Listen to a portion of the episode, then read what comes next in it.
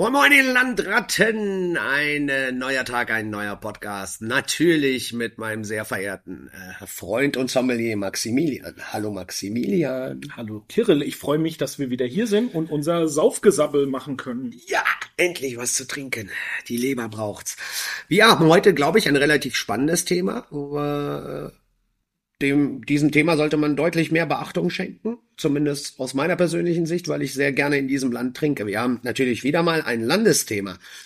Willst du uns mal erzählen, um was es heute geht? Genau. Wir haben ja gesagt, wir widmen uns immer mal wieder einem Land in unserem wunderbaren Podcast und heute haben wir uns Österreich äh, mal rausgepickt.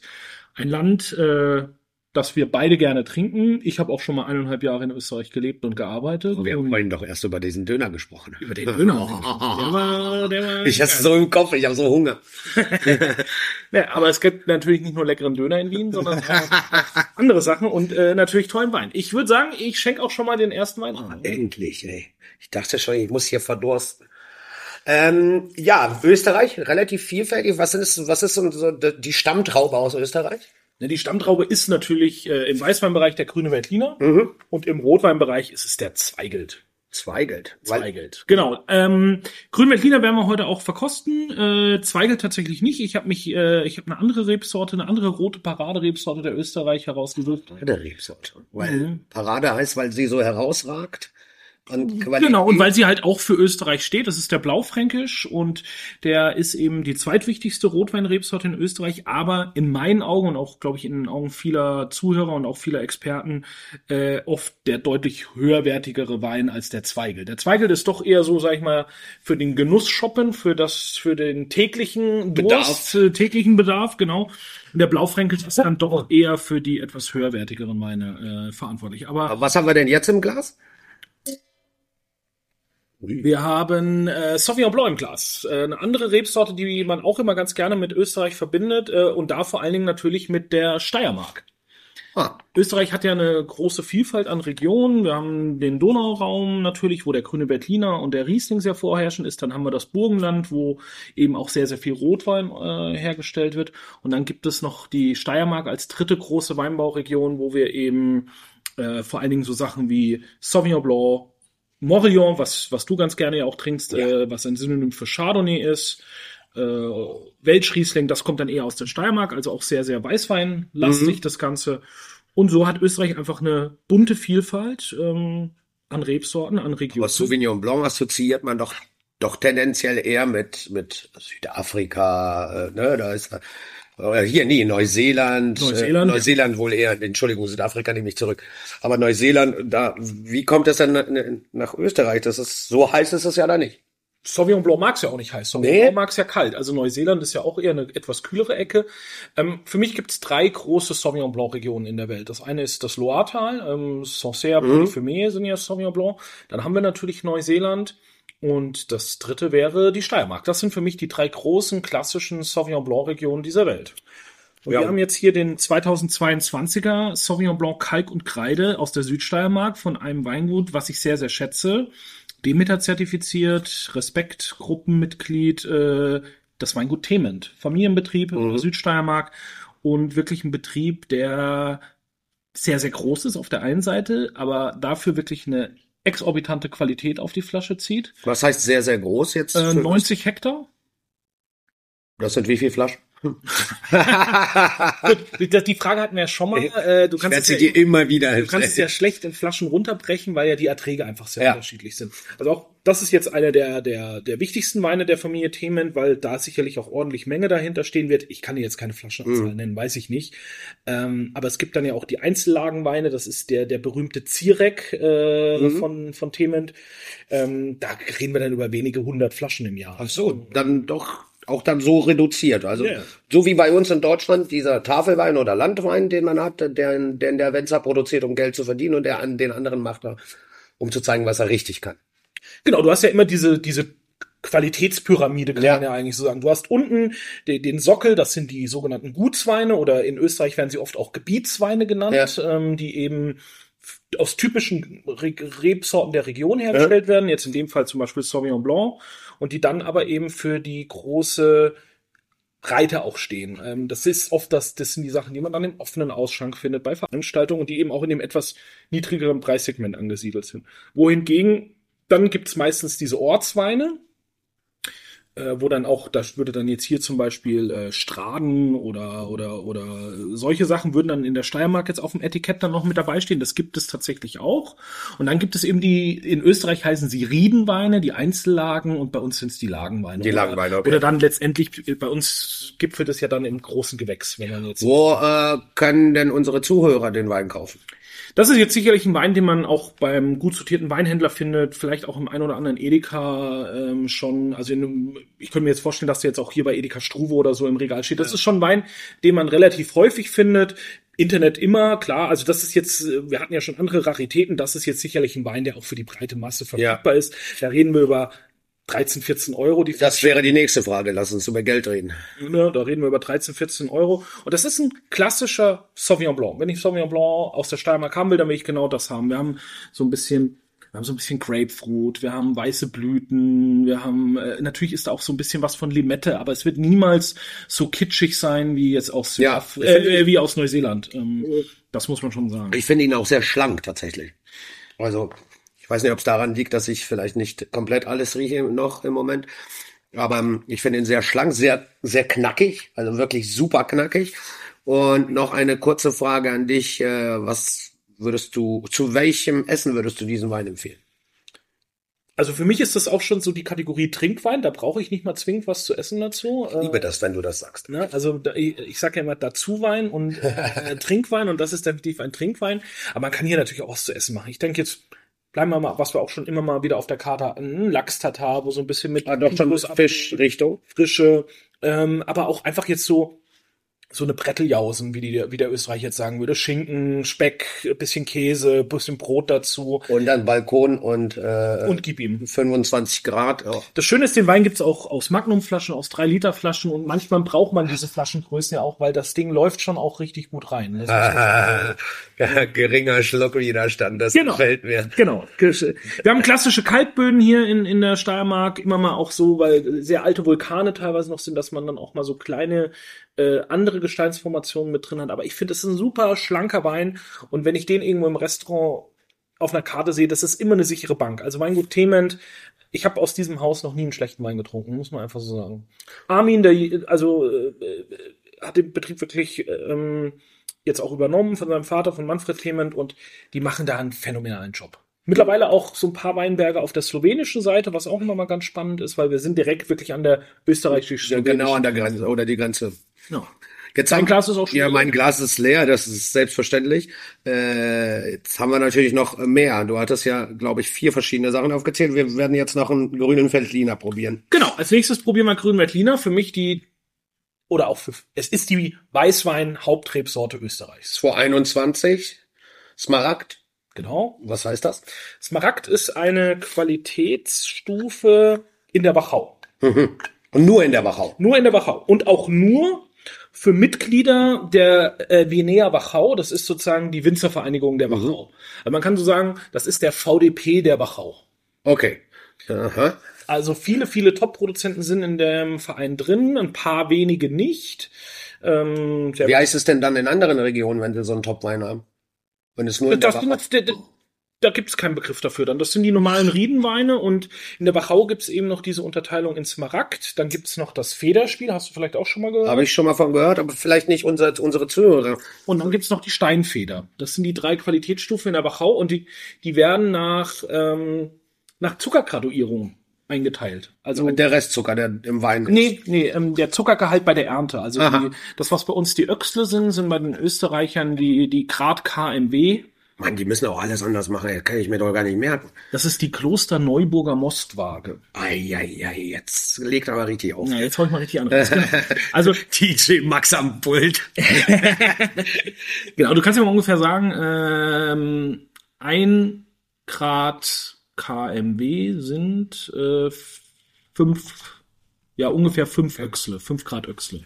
Das ist das ist eine Dichtheitsmessung. Dadurch bestimmst du sozusagen den potenziellen Alkohol eines Weins. Ähm, äh, schon bei der Ernte kannst du das dann bestimmen und somit äh, gibt es hier eine Einordnung. Also zum Beispiel für einen Smaragd sind mindestens äh, 12,5 Volumenprozent an Alkohol vorgeschrieben. Der hat jetzt 14 hier. Wie Der hat ein bisschen mehr, der hat 14. Aber also warte, warte nur ganz kurz. Smaragd ist dann jetzt die Oberliga. Genau. Das Smaragd- ist die Oberliga. Dann kommt Federspiel ist da drunter. Und das leichteste ist die Steinfeder. Die Steinfeder, okay. Genau, also die Venea Wachau hat sich äh, Mitte der 80er gegründet und hat eben gesagt, wir müssen eine Qualitätseinordnung unserer Weine hernehmen. Und früher war das, was gezählt hat, nicht die Herkunft, sondern immer die Reife. Okay.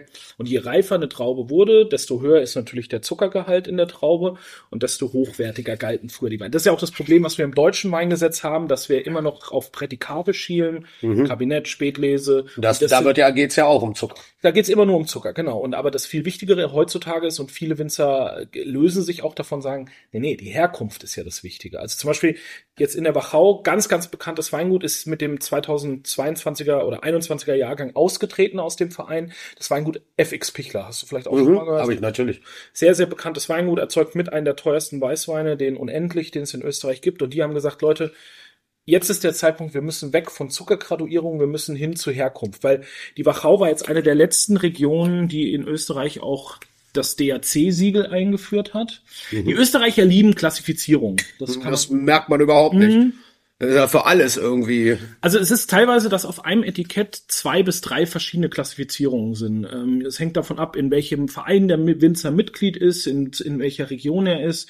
Und ähm, was Österreich 2002 versucht hat, ist ähm, mit der Einführung der DAC, der Districtus Austriae Contrelatus, eine, eine geschützte Herkunftsbezeichnung für Kann sich die. doch keiner merken, sowas. Das schreibt doch einfach, kommt aus Österreich, reicht doch. Ja, man muss da schon ein bisschen äh, tiefer in die Materie gehen. Es wurden, es werden eben für nach und nach für die Regionen in Österreich gebietstypische Rebsorten festgelegt und aus denen dürfen dann unter gewissen Voraussetzungen, man muss dann oft gewisse Alkoholwerte, Lagerzeiten und so weiter einhalten, dann darf man ein DAC-Siegel auf, auf den Wein bekommen. Lass uns doch lieber über den Wein reden. Also diese ganzen Siegel kann sich hier doch steht's, keiner. hier steht's auch Südsteiermark DAC zum Beispiel. Ja, aber da kann sich doch keiner merken. Die, die Leute wollen doch hören, ob's lecker ist oder nicht und wo sie es kriegen. Ja, das ist immer das Pro das ist auch das, was ich den österreichischen Winzern und Weinbauern so ein bisschen vorwerfe. Ihre Etiketten sind echt teilweise für einen Profi schon kaum verständlich. Ja, eben. Wie wird das dann erst für den Laien? Und das ist tatsächlich sehr, sehr schwer teilweise. Das, also ich meine, wir reden darüber, ich bin ja froh, dich neben mir zu haben, weil ich, ich, ich hätte sowas würde ich auch nie nachlesen, glaube ich. Aber um das mal zu hören. du kannst ja mal deinen persönlichen Weinjoker fragen. Siehst du, und deswegen sitzen wir hier. Naja, und auch für euch. Aber lass uns doch noch mal kurz auf den Wein eingehen. Äh, wir haben jetzt, ich habe jetzt schon einmal probiert. Tatsächlich jetzt natürlich nach so einem knackigen, frischen ist der natürlich schon eher so ja, Ist schon deutlich gehaltvoller. deutlich. Also der grüne Veltliner ist auch eine Rebsorte, die gerne etwas opulentere Weine erzeugt. Ja. Also das muss man schon so sagen. Das, die kann, man kann aus grünen Veltliner auch sehr knackig frische Weißweine machen, aber man kann da schon auch die fette Schnecke rausholen. Ja, also das, ist schon- geht ja eher so in meine Richtung, ne? Das Genau. ist ja die Tendenz. ich muss ja auch immer gucken, dass du happy bist, dass du mir hier bei Laune bleibst. Solange Wein gibt, bin ich immer bei Laune. Ja, nein, also ähm, grüner Veltliner hat unglaublich viele Facetten, aber ich mag auch diese etwas opulentere Stilistik beim grünen Veltliner lieber. Und genau die haben wir jetzt hier. Wir sind eben bei der Domäne Wachau ähm, mit dem Ried Achtleiten äh, grünen Veltliner Smaragd aus 21. Also über Smaragd haben wir schon ein bisschen gesprochen. Ja. Kommt übrigens von der Smaragd-Eidechse, die man in der Wachau sehr häufig findet, die sich dann auf den, die Wachau hat ja ähnlich wie man es auch von der Mose kennt, viele diese Terrassen, die mit Trockenmauern, Ja. teilweise aus dem 12., 13. Jahrhundert. Ja. Und da sonnt sich dann in der Sonne die Smaragd-Eidechse und da kommt eben der Name her. Und warum äh, heißt sie so? Weil sie so schimmert, oder? Genau. Die ist ja so gelb-schwarz. Ja, das war ehrlich gesagt, habe ich noch nie eine gesehen. Hast du nie eine Smaragd? Nein, Du kommst halt doch aus der Stadt und nicht vom Land. das ist wohl wahr, ja. Ja, Smaragdeidechsen sind wunderschöne Tiere, glaube ich auch unter Naturschutz äh, vom Aussterben bedroht. Und aber in der Wachau sieht man sie wirklich noch relativ viel, wenn sie dann im Sommer auf den Steinen liegen und sich sonnen und so glitzern. Und deshalb heißen sie eben Smaragdeidechsen. Die sind nicht giftig und gefährlich für den Menschen. Die haben mehr Angst vor dir. Ja, als das verstehe ich. Ich habe auch manchmal Angst vor mir selber. Das kann ich tatsächlich auch verstehen. ähm, wie gesagt, das Federspiel gibt's dann noch. Das ist benannt nach den ähm, äh, ein, ein großer Sport, sage ich mal, in der Wachau war früher bei den Fürsten die Falknerei. Also die Falkenjagd. Ja. Mhm. Und ähm, da gibt's ja diesen Handschuh, wo der Falke immer drauf landet und Ja. da hängt ja dann immer so ein bisschen Ge Gebändel Ja, unten runter, wo der, damit der Falke weiß, wo er hinfliegen muss. Ja, Das ist das Federspiel. Und das sind eben die etwas leichteren Weine. ja. Und die niedrigste Stufe, diese, für die sehr einfachen, frischen Weine, das ist die Steinfeder. Das ist ein typisches Gras, was man sehr häufig in der Wachau findet, was dann so im Wind ein bisschen hin und her weht. Und deshalb äh, sind, ist das eben für die leichten Ja, das ist bei den leichten Weinen, das ist also ab drei Flaschen, dann schaukelst du auch hin und her. Genau, ab der dritten Flasche schaukeln wir hier auch. Geriet Achtleiten ist eine, ist eine der schönsten Lagen, die ich in Österreich kenne. Die ist wirklich von unten bis oben mit so Terrassen durchsetzt. Das ist eine sehr steile Lage, direkt an der Donau. Ähm, eine sehr, sehr beeindruckende Lage und die erzeugt für mich immer mit die spannendsten Weine in der Wachau. Hier jetzt ein Wein mit schon Kraft, mit einer gewissen Fülle, aber Was haben wir? 21 haben wir. 21er Jahrgang, ja. Ja. Ähm, und das finde ich schon sehr lecker. Boah, ich finde es auch ziemlich lecker sogar. Ähm, kriegt man den irgendwo gekauft? Ja, also das ist jetzt sicherlich auch einer der Top-Weine der Domäne Wachau. Ähm, den kriegt man auch, ähm, ich glaube, ich habe ihn sogar schon mal im Alsterhaus gesehen, jetzt hier in Hamburg. Gut sortierter Onlinehandel. Da reden wir über, ich glaube, so plus minus 30 Euro. Naja, das ist ja schon mal ein, ein äh, ziemlicher Sprung, ne? Von- Aber das Gut, ist aber er schmeckt auch, das wir muss ja, man dazu wir sagen. haben ja wirklich den großen Unterschied auch vom, vom, vom Gebietswein hier jetzt wirklich in die Einzellage, in die steilsten Parzellen, in die besten Ausgrenzungen. Und weißt du, was das Spannende an der Domäne Wachau ist? Das wirst du mir hoffentlich jetzt erzählen. Nee, ich habe das jetzt nur so angeteasert. Ach so, okay. Nee, weiß ich nicht. Okay. Oh Mann. Ich bin so traurig. Die Domäne Wachau ist eine Winzergenossenschaft. Davon habe ich mal gehört. Tatsächlich habe ich das sogar von dir schon mal gehört, aber ich wusste nicht, dass das spannend sein soll.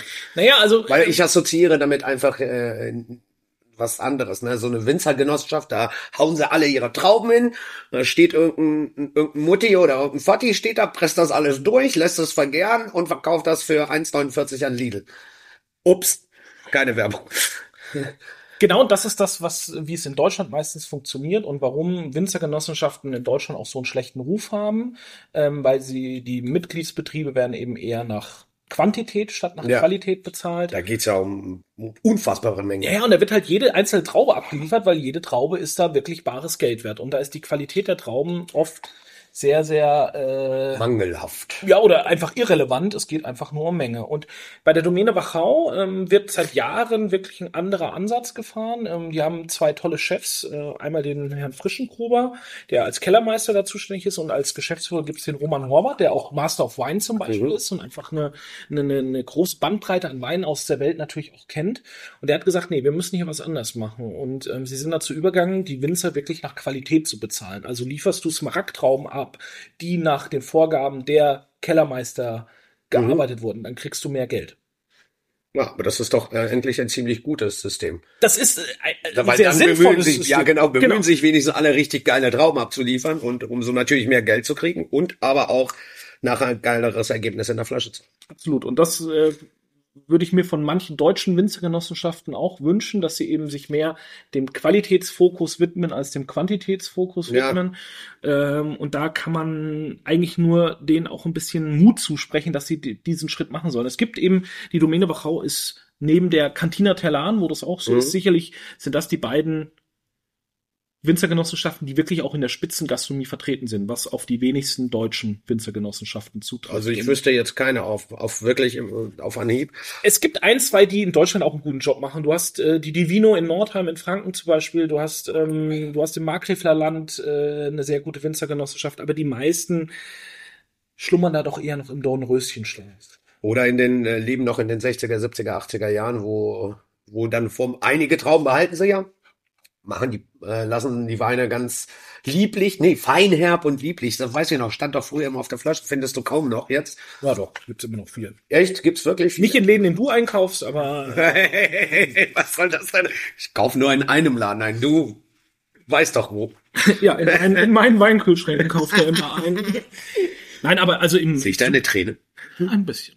Im Supermarkt, da hast du natürlich schon noch viel diese Genossenschaftswaren und dann gibt's auch oft den Liter, Trollinger, äh, Lieblich. Äh, ja. Also würde ich, glaube ich, nicht mal zum Kochen nehmen. Das ist ja das in Österreich hat ja einfach eine krasse Entwicklung stattgefunden. Du hast ja, ähm, Österreich hat ja so ein kleines Skandelchen gehabt in den 80er Jahren, äh, den, den sogenannten Glykol-Skandal Mhm. in, in 1985, 1986.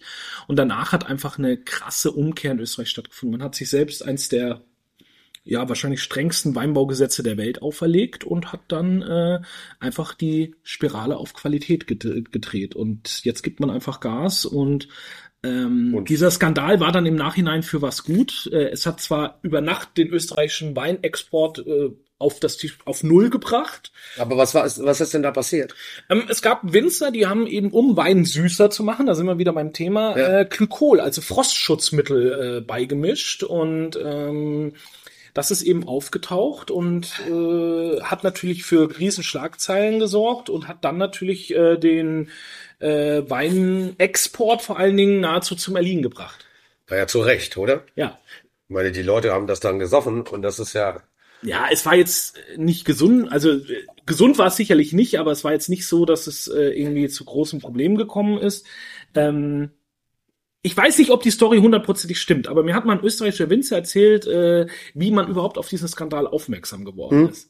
Ähm, einer der Winzer, der dieses, diesen Stoff benutzt hat, hat versucht, Glykol den Einkauf über die Steuer abzusetzen. Und ein findiger Steuerbeamter hat gesagt, äh, was wollen die mit so viel Litern Glykol? Also so kalt war es jetzt auch nicht, dass die das in die Traktoren, in die, in die, in die irgendwie in, in Scheibenschutzwasser was, ey. äh, Scheibenwischwasser sch- äh, kippen mussten und dann hat man da eben eine Betriebsprüfung durchgeführt und hat dann eben auch in den Pressen und in den Abfüllanlagen Rückstände von Glykol gefunden und hat dann eben gemerkt, nee, die haben das in den Wein gekippt. Ach du Scheiße. Und Das ist natürlich, äh, das meine da war der Steuerbeamte mal für was gut. Ne? Wir sind natürlich alle ganz toll hier. Genau, und dann hat man sich eben jetzt immer mehr darauf besungen, dass die Herkunft ja eigentlich viel, viel wichtiger ist und hat dann eben im Jahr 2002 diese DAC-Klassifizierung. Die ist bedeutet was? Das ist dieses Districtus Austria Ach so, das hat Consulatus, es diese Herkunftsbezeichnung. Und das nach und nach kommen da immer mehr Regionen dazu. Jetzt sind mittlerweile fast alle dabei. Ich glaube, es fehlen nur noch zwei. Das letzte war jetzt das Wagram äh, letztes Jahr. Und ähm, jetzt hat man fast alle mit dabei und klar festgelegt, was gebietstypische Rebsorten sind. Und aber natürlich sind nicht alle Winzer damit wieder happy. Also, Es ist natürlich, man kann es nicht jedem recht machen, aber wir sollten vielleicht zum nächsten Wein wechseln. Ähm, wir gehen jetzt in die rote. Äh, Ja, während ich die Flasche aufmache, können wir ja noch mal drüber sprechen. Äh, was würdest du denn zu dem grünen Veltliner kochen wollen? Boah, ich bin tatsächlich, ähm, ich bin irgendwie so bei Jakobsmuscheln, das finde ich immer ganz geil. Jakobsmuscheln, ein bisschen Frische würde ich im Gericht äh, machen. Jakobsmuschel, Trüffel, Erbse, sowas in diese Richtung. Das wäre das erste. Das andere, was ich, was wir, danke, dass wir jetzt, was wir jetzt auf der Karte haben, einmal den Maulsalat. Das finde ich dazu, glaube ich, ganz spannend, weil die, das ist das Soße Tartar drauf, das passt harmoniert, glaube ich, ganz gut mit dem äh, Wein hier. Und ansonsten, oh, hier, Zander Sauerkraut. Mhm, kann ich mir auch gut vorstellen. Und da ist ein bisschen Apfel, die Süße ist dabei und die Schärfe von der Zwiebel. Ich glaube, das funktioniert sehr gut. Also ich glaube, wir haben hier, wir haben hier einen Wein, der sehr viel mitnehmen kann, sehr viel und auch sehr viel gibt. Also es ist nicht nur, wir arbeiten mit Säure gegen Säure oder süß gegen sauer, sondern hier ist ein Wein, der viele Facetten hat und jetzt, wo er ein bisschen Temperatur kriegt, schmeckt auch noch mal ein bisschen anders. Ich könnte mir da auch so einen richtigen Klassiker aus der österreichischen Küche zuvor. Wiener Schnitzel. Nee, jetzt mal weg. von dem Schnitzel. also, Schnitzel geht immer. Döner. Hatten wir schon äh, unsere Folge zu zum Wiener Schnitzel. Nee, für mich ähm, äh, so gekochten Ka äh, Tafelspitz äh, mit Apfelkrähen, ähm, Ah, ja. Kartoffelrösti, das mit dem grünen Veltliner, das finde ich auch richtig lecker. Das- ja. Die österreichische Küche hat schon was. Ja, sie ist vor allen Dingen, die ist irgendwie immer so in der Mitte zwischen super deftig und eigentlich gar nicht so schwer. Gibt schon so einige, ne? Tafelspitz, wenn das die Bouillon, du kannst ja die Bouillon dann auch noch mit essen. Ja, das ist das das ist, das ist ja eben. Und es ist aber nicht so schwer, weil es Kalbstafelspitz ist, ne? Klar, wenn du eine halbe Tonne Kartoffeln mit drauf ballerst, dann äh, bist du ja auch irgendwann. Na gut, aber es gibt schon auch mächtige Gänge in der österreichischen Ja. Ne? Wenn ich jetzt an so ein äh, an so ein Beuschall denke, ähm, Ja, das ist, ich meine ganz ehrlich, ich weiß, ich fahre hier mit so einem Smart vor und du kommst gleich mit so einem riesen Trecker. Also das ist ja schon ein Unterschied. Prost. Prost. Rotwein. Blaufränkisch, wie gesagt. Äh, Genau mein Ding, ey. weißt du, wie der Blaufränkisch in, Öst in Deutschland heißt? Äh, Spätburgunder. Nein. Äh, Trollinger. Fast. Äh, Lemberger. Ja. Gott, drei Chancen hatte ich. Nee, äh, Blaufränkisch ist gleich Lemberger bei uns. Und ähm, ich war lange ein Freund davon, eher Blaufränkisch zu benutzen. Mittlerweile gibt's auch wirklich sehr, sehr anständige Lemberger in Deutschland. Ähm, aber das hier ist immer noch einer meiner Lieblingsblaufränkisch. Echt? Also meiner ist es überhaupt nicht. Geschmäcker sind ja Gott sei Dank unterschiedlich. Der ist, Alter, der ist so frisch. Ja, und das Spannende ist, es ist Jahrgang 2010. Wir reden über 13 Jahre alten Was? Rotwein. Oh, das habe ich gar nicht gesehen. Jetzt schmeckt er gleich viel besser, ne? Nee. Es ist nicht, dass der Jagen nur weil Max, bitte. Das sagst du auch immer beim Riesling. Das kann auch ein frischer Riesling schmecken. Nur trinke ich ihn nicht. Das ist korrekt. Ja. Drin schmeckt er ja. Nee, aber erzähl doch mal was dazu, weil ich finde es sehr spannend. Er ist sehr, hyperfrisch. Also hätte ich niemals gedacht. Ich habe nur drauf geguckt und dachte nur 2020. Ich habe die Eins nicht gesehen. Nee, eins sieht auch aus wie eine 2. Ja, manchmal. Manchmal ist das so. Nein, also wir sind beim Weingut Uwe Schiefer äh, mit seinem Top Blaufränkisch aus der Lage Reiburg und wir sind jetzt in der Rotweinecke Österreichs im Burgenland, genauer Ja. gesagt im Südburgenland am sogenannten Eisenberg. Aha, warum heißt das so? Da, Ähm, die weil wir- Eisen gewonnen haben. Genau, da gibt's relativ viel Eisen. Der Boden hat auch tatsächlich fast schon so ein bisschen was Rötliches oft. Ähm, und ich finde, man kann das Eisen hier drin auch schmecken. Ja, Also das das ist so ein bisschen wie wenn du dir einen Finger schneidest und es blutet. ja, genau. Das ist so ein Vampirwein, ey. Die könnten damit auch ganz gut leben. Was denn? Ist doch super. Vampirwein, okay. Ja, was denn? Es riecht wirklich total nach Eisen. Das ist, was soll ich machen? Weißt du, für was ich, äh, Blaufränkisch ist für mich sowas, das erkenne ich in Blindproben relativ häufig, ähm, weil er für mich so ein ganz, ganz markantes Aroma hat. Weißt du, was das ist? Nee. Linseneintopf. Für mich riecht Blaufränkisch, für mich, Haben wir denselben Wein im Glas? für mich riecht Blaufränkisch immer nach so ein bisschen, äh, so diese Linsen, wenn die dann kochen, da ist so ein bisschen so ein Speck mit drin, so ein, so ein bisschen was. Überhaupt nicht. Ich finde eben, also ich bin jetzt bei dieser, äh, wirklich bei Eisen, das ist so 100, zu 100 Prozent zugestimmt. So leicht, riecht so leicht nach Kotze irgendwie. Also so, wie, ja, also wie so ein Parmesan eben. Parmesan riecht auch nach Kotze, schmeckt ja trotzdem super. Das heißt, hat ja nichts Negatives. Ich wusste nur kein anderes Wort gerade. Aber so dieses, Ist schon schwierig, in Kotze was nicht Negatives zu hören, aber äh, ich wusste nicht, wie ich diesen Geruch beschreiben soll. Gut, für mich ist dann vielleicht dein Kotzearoma ist für mich halt Linseneintopf. Entschuldigt, Leute, aber wenn man sich nicht artikulieren kann, hilft man sich eben mit irgendwelchen. Kindfeld ist heute nicht in Bestform. nee, leider nicht heute. Heute ist nicht so ganz. Aber ich gebe mir Mühe. Also ich finde das, ich finde den Wein unglaublich würzig. Der hat unglaublich sehr äh, pfeffrige Aromen. Er, wir reden über einen 13 Jahre alten Rotwein und der hat immer noch auch diese Frische mit dabei. Er hat eine angenehme Säure, was Blaufränkisch auch immer auszeichnet. Und ähm, die Früchte sind sehr fein. Und was für Blaufränkisch auch immer sehr typisch ist, wenn du ihn auf der Zunge hast, das Tannin ist so Ja. ein bisschen mürbe, wie wenn du auf der Traubenschale so ein bisschen Ja. beißen würdest. Und das finde ich ist auch immer so ein typisches Anzeichen für Blaufränkisch im Glas. Und kann man den überhaupt irgendwo noch kaufen oder ist das aus uh, den Beständen der unendlichen Weiten deiner Regale? Das ist aus den Untiefen unserer Roga äh, Regale, ähm, aus den Unweiten, nein, jetzt habe ich ihn.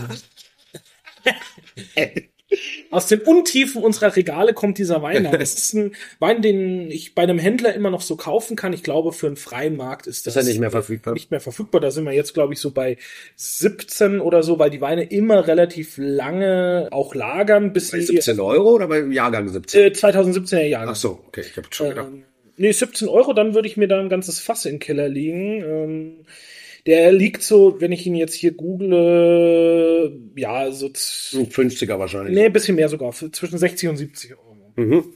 Ähm, ich finde, das ist ein Parade Blaufränkisch und wahrscheinlich einer der besten Blaufränkisch, die ich aus äh, Österreich kenne und ich liebe ihn sehr. Was äh, gibt's zu essen?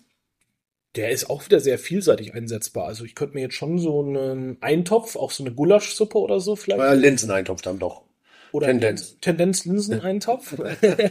Wahlweise Gulaschsuppe. Ich esse dazu ein Stück Parmesan. du isst ein Stück Parmesan. Nein, aber das ist jetzt ein Wein, den können wir, geschmortes Bäcklein. Äh, Findest du? Ich finde ihn zu frisch dafür. Also ich finde, er ist einfach super knackig. Ich weiß nicht, wie er in einer Stunde ist, aber wurde jetzt die Flasche gerade aufgezogen. Echt super knackig, super frisch. Äh, das ist natürlich ein Wein, den würde ich jetzt auch im Restaurant, ich würde den karaffieren, ich würde den dekantieren, der würde sich mit Luft natürlich auch schnell entwickeln. Wir haben ihn jetzt, wir machen die Weine ja immer frisch auf, Ja. äh, damit wir den unverfälschten Geschmack ins Glas bekommen. Boah, du bist heute auch poetisch wie je äh, und je und je. Ja, wenn du nicht so in Topform bist, dann muss ich Na, das du musst ja retten. Du musst, du so- bist, du bist mein doppeltes Netz. ja, dein, Oh, wie schön. oder dein Wingman. Wing, oh, Wingman hört sich viel besser an. Ja. Ja, äh, ja, Prost. Äh, Du trinkst wieder Weißwein. Ich trinke Weißwein. hm. Eine haben wir ja noch.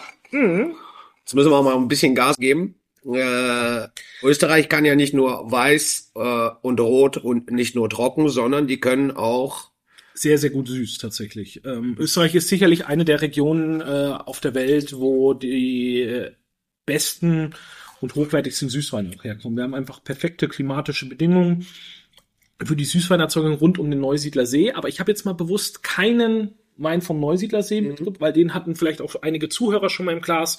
Ich sag mal, das bekannteste Weingut ist da das Weingut Kracher. Ähm, Das hat mal irgendein äh, äh, Kritiker hat mal geschrieben, am Abend war der Kracher der Kracher. Nein, die, der, das ist etwas anders. Du, so. Wenn du eine Anekdote wiedergibst, musst du sie auch richtig wiedergeben. Ja, mein Gott, das war ja nicht, also ich, ich habe jetzt gerade nur mal kurz äh, geklaut. Es war in meinem ersten Jahr äh, bei Karlshauser auf dem Söllwerk und wir hatten Besuch von äh, vom Gourmillon, Ein- Einem Kritikator. einem Kritiker. Äh, der schrieb dann hinterher, äh, dass der neue Sommelier am Söllwerk doch wirklich einen wunderbaren Job macht und äh, einen frischen Wind reinbringt. Nur an seinen Entertainment-Künsten muss er noch etwas äh, arbeiten, war dann der Satz, ähm, weil Ausrufe wie der Kracher ist ein Kracher äh, doch sehr zu wünschen übrig lassen. Oh Gott, ja, so, so komplex hatte ich die Geschichte dann doch nicht in Erinnerung.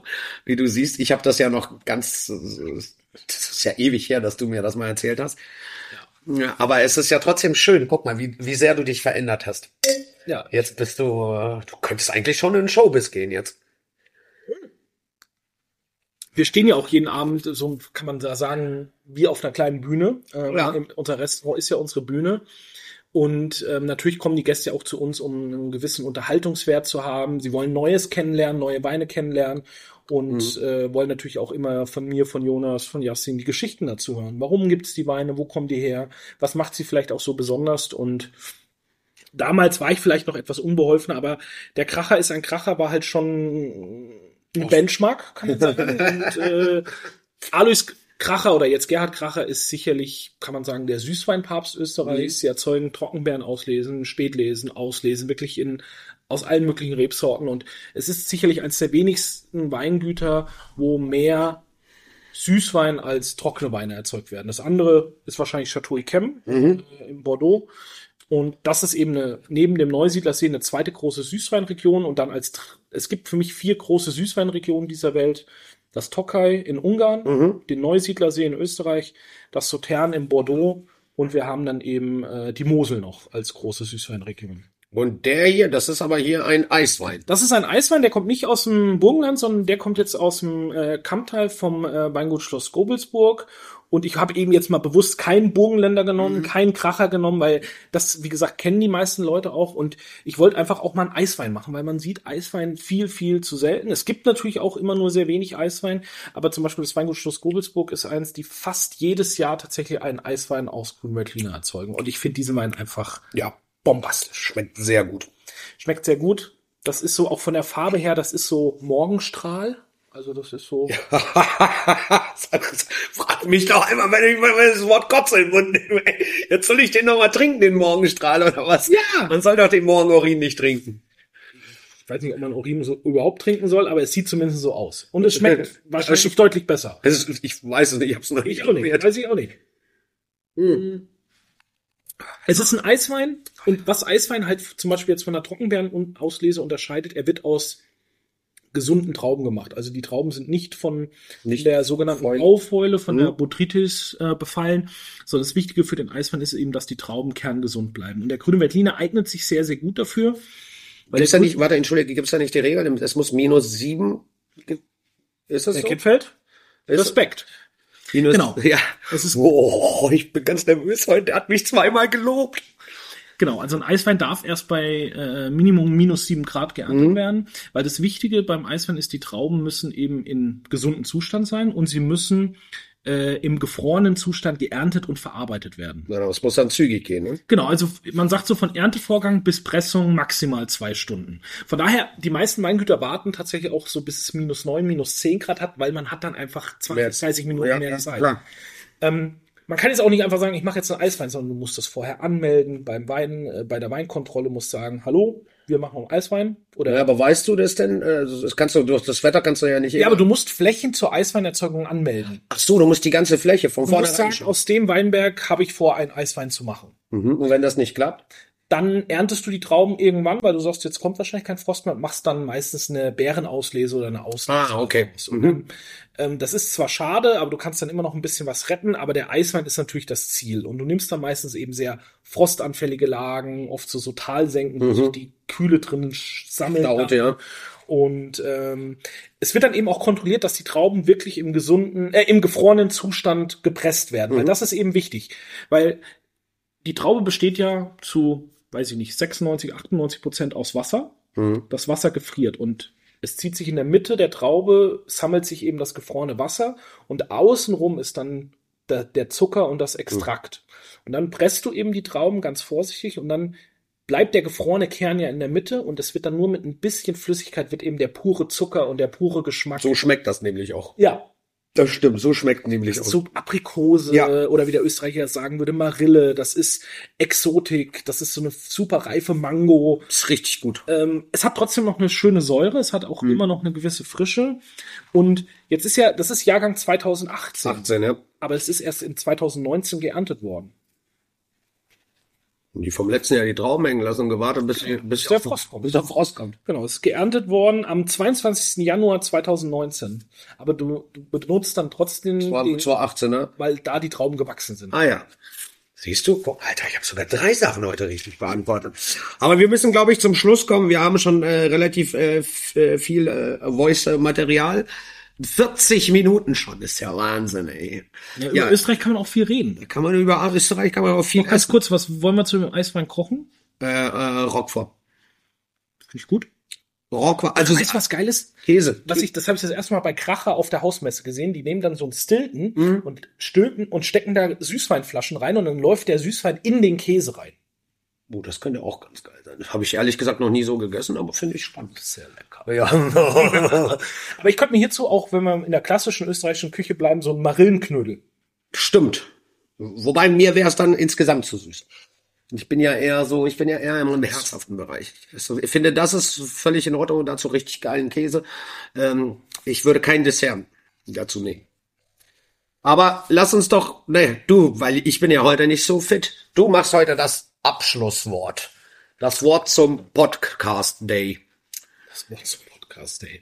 Ja, trinkt mehr Österreich. Äh, trinkt, ähm, Trink grundsätzlich einfach mal mehr. Ja, also wir haben immer spannendes Österreich auf der Karte. Österreich hat so viel mehr zu bieten. Österreich hat auch noch ganz viele sogenannte autochtone Trauben, also die eben nur in Österreich vorzufinden sind, wie den Rotgipfler, den Neuburger. Wir hatten ja auch schon mal den ein oder anderen Fumint oder so Ja. in unserem Podcast. Also da gibt's unglaublich viel.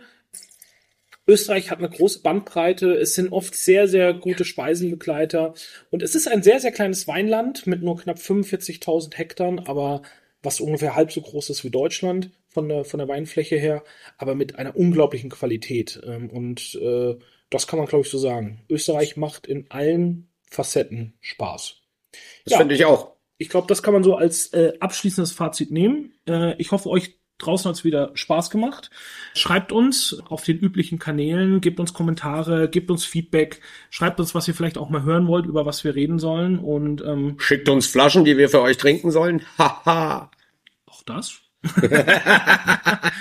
genau, äh, wir freuen uns drauf und ja, Kirill, ich sag vielen Dank. Ich äh, danke dir. Schöne Folge. Heute ist sehr informativ gewesen. Fand ich gut. Wir müssen ja auch immer mal Wissen vermitteln. So ist das, liebe Leute. Macht's gut.